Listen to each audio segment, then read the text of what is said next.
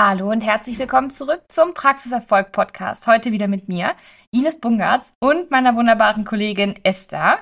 Ja, hallo Ines. Ich freue mich heute wieder dabei sein zu dürfen. Beim letzten Mal hat es ja schon sehr viel Spaß gemacht. Mal schauen, worüber wir heute so reden. Ja, ich freue mich auch und wir haben auch wieder ein richtig cooles Thema mit dabei. Da sind wir in der letzten Folge schon mal so ganz kurz drauf eingegangen. Und zwar geht es nochmal um die Gen Z, also Generation Z. Wer ist denn das nochmal? Ja, genau, das ist die Altersgruppe. Das heißt, die Menschen, die zwischen äh, 1995 und 2010 geboren sind. Und äh, wir wollen heute mal erläutern, was für eine Herausforderung wir aktuell auf unserem Arbeitsmarkt haben, welchen Konflikt wir zwischen der Gen Z und den älteren Generationen haben, Generation X oder auch die Babyboomer, die bald den Arbeitsmarkt verlassen und ja, welche Auswirkungen das haben könnte. Ja, mega interessant auf jeden Fall. Und ich glaube, das ist auch ein Thema, ähm, was man durchaus ansprechen muss, vor allen Dingen, wenn man da so ein bisschen mitarbeiten möchte und vor allen Dingen, wenn man verstehen möchte, welche Konsequenzen das alles hat und wie man da am besten drauf reagieren kann. Ja, Esther, wie sieht denn jetzt gerade die momentane Situation aus? Was ist denn gerade so ein bisschen der kritische Punkt? Ja, wir sind momentan in so einem Übergang. Das heißt, konkret bis 2035 werden ungefähr 8 Millionen Babyboomer, also die ältere Generation, in Rente gehen. Und dann ist natürlich die Frage, wer ähm, die nachfolgenden Arbeitskräfte sind. Und aus diesem Grund müssen wir uns intensiv damit beschäftigen, wie wir attraktiv gegenüber der jungen Generation sein können mhm. als Arbeitgeber. Ja, das muss man sich halt auch erstmal so ein bisschen vor Augen halten, was das auch einfach für Zahlen sind.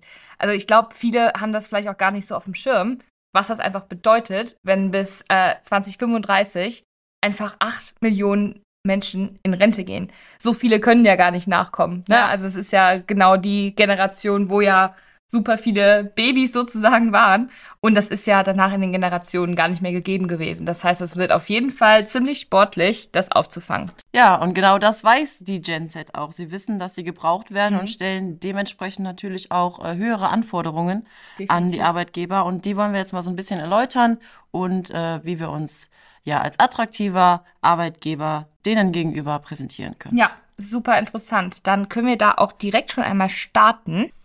Der größte Punkt in der ganzen Bewegung ist, glaube ich, wirklich, ähm, dass sich der Job an das Leben anpassen soll. Ja, also die Gen Z möchte gerne, dass auch noch Zeit für andere Dinge da ist und dass nicht der Fokus komplett auf der Arbeit liegt. Ähm, da wird ein ganz, ganz großer Fokus auf die Work-Life-Balance gelegt und flexible Arbeitszeiten sind da auch ein ganz, ganz großes Thema. Ja, man muss sich vor Augen führen, dass äh, fast jeder Zweite, also fast 60 Prozent der 18- bis 24-Jährigen ihren Job kündigen würden. Also sie wären bereit, den Job aufzugeben, nur ähm, weil sie ihr Leben dadurch nicht genießen können. Mhm. Das finde ich echt krass. Also das sind halt einfach über die Hälfte von denjenigen, die jetzt zum Beispiel gerade irgendwie ähm, eine Ausbildung beginnen oder gerade halt erst ins Berufsleben starten. Und ja, das ist auf jeden Fall eine schwierige Situation, wenn da direkt zu Beginn schon solche Anforderungen einfach gestellt werden.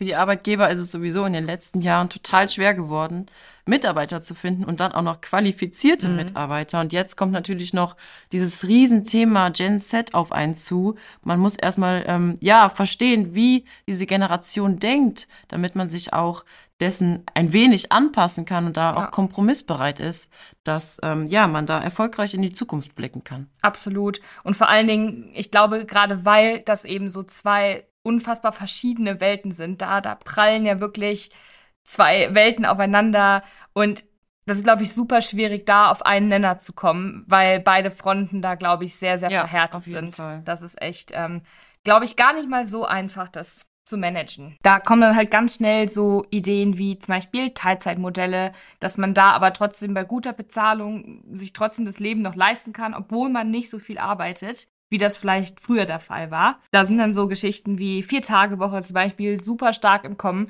Das hat man jetzt auch schon vermehrt irgendwie in den Medien mitbekommen, dass es ja auch schon Unternehmen gibt, die das durchaus schon umsetzen, um halt einfach attraktiv zu sein und um da echt so ein bisschen rauszustechen. Und ja, das Motto ist wirklich weniger Arbeit, mehr Leben. Und ja, das finde ich auf jeden Fall ziemlich spannend. Ja, wo die Gen X, also die ältere Generation, früher noch Angst hatte, überhaupt einen Job abzubekommen, ist es heute die Gen Z, die sich quasi aussuchen kann, äh, wo sie arbeitet. Das heißt, Jeder Arbeitgeber sollte sich Gedanken darüber machen, was er ändern kann, wie er ein bisschen innovativ handeln kann, um, um attraktiv zu sein für äh, junge Arbeitgeber. Genau.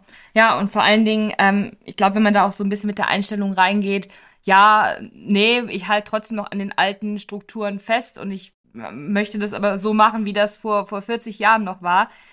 Ich glaube, früher oder später wird es halt nicht funktionieren, weil dieser Mangel halt einfach da ist und die Gen Z da gerade einfach in der Position ist und die Zügel da echt so ein bisschen in der Hand hat. Da gab es halt dann natürlich auch schon andere Generationen, die Nein gesagt haben.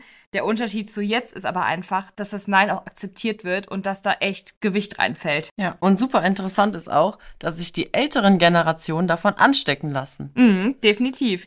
Das sind die, die eigentlich so am Anfang sagen, nee und finden sie doof, aber das kommt auf jeden Fall immer mehr dass das nicht nur die 18- bis 24-Jährigen sind, die da äh, ja sich so ein bisschen anstecken lassen. Was können wir jetzt also tun? Explizit in der Zahnarztpraxis, um dem so ein bisschen entgegenzuwirken. Gar nicht, dass man da einen Gegendruck aufbaut, weil das wird sehr wahrscheinlich nicht funktionieren, sondern vielmehr, dass man da schon vorausschauend so ein bisschen arbeitet, dass man sich anpasst, dass man sich eben als attraktiver Arbeitgeber darstellt und eben nicht diesen Konflikt sucht, sondern da schon ein bisschen offener wird. Ja, also Sie in der Zahnarztpraxis können natürlich ähm, immer wieder Gespräche suchen mit Ihren Mitarbeitern und äh, ja, Sie auch mal fragen, welche Anforderungen oder welche Wünsche Sie denn von Ihnen als Arbeitgeber hat. Ähm, also offene Kommunikation ist super wichtig, aber auch mhm. von beiden Seiten. Sie müssen Definitiv. sich natürlich auch mal erklären und sagen, was sie denn für Anforderungen haben oder was einfach gegeben sein muss. Sie können mhm. ja nicht einfach sagen, okay, du hast jetzt nur eine Vier-Tage-Woche oder du kommst nur noch 32 Stunden fürs volle Gehalt. Also man muss da so, ein, so einen Mittelweg finden, aber immer offen kommunizieren, ähm, ja, damit man auch Verständnis aufbaut für beide Seiten. Definitiv, ja. Genau, also das ist, glaube ich, ein ganz, ganz wichtiger Punkt, was du gerade gesagt hast, dass man halt auch einfach Verständnis für beide Seiten haben muss. Gerade weil die Fronten da echt so ein bisschen verhärtet sind und es ohnehin schon ein super schwieriges Thema ist und, glaube ich, auch echt ein sehr sensibles Thema, was aber auch einfach Auswirkungen hat und was man, glaube ich, nicht ignorieren kann ähm, ja, da ist, glaube ich, miteinander sprechen und ins Gespräch gehen definitiv ein ganz, ganz wichtiger Grundstein. Also man, man äh, darf das jetzt nicht verallgemeinern mit der kompletten Gen Z oder sagen, boah, alle jungen Leute haben keinen Bock mehr zu arbeiten und äh, stellen nur noch Anforderungen. Mhm. Aber es ist natürlich so, dass ähm, ja, sie einfach wissen, dass sie immer, immer weniger werden und auch gebraucht werden. Aber ich denke, ähm, wenn man offen kommuniziert und beide Seiten ähm, ja miteinander sprechen und ihre Anforderungen und Wünsche für die Zukunft darlegen, dann ist das auch alles kein Problem und dann ähm, ja, meistern wir alle diese Herausforderung. Definitiv. Also Sie als Arbeitgeber dürfen das Ganze nicht ignorieren. Aber sie dürfen sich natürlich auch nicht von ihren Mitarbeitern so überwältigen lassen, dass sie sich nachher überfordert fühlen und äh, ja, ihnen vielleicht die Gen Z so ein bisschen auf der Nase herumtanzt. Mhm. Also klare Strukturen sind natürlich immer noch super wichtig. Und wenn sie genau diese Strukturen suchen und ja auf der Suche sind nach jemandem, der sie dabei unterstützt, auch in der ganzen Organisation, der sie zu all diesen Fragen berät, zum Thema Employer Branding, zum Thema Gen Z, wie sie mit den Herausforderungen, die in den nächsten Jahren auf sie zukommen werden, umgehen und wie sie dadurch mehr Praxiserfolg generieren für Ihr Unternehmen, dann buchen Sie sich jetzt Ihr kostenloses Erstgespräch auf www.svenwaller.de und wir schauen gemeinsam, wie wir Sie dabei am besten unterstützen können. Genau so ist es. Ja, Esther, vielen Dank. Ähm, es war wieder eine sehr coole Folge mit einem sehr, sehr interessanten Thema. Schön, dass du mit dabei warst. Ja, danke Ines. Es hat wieder super viel Spaß gemacht. Auf jeden Fall.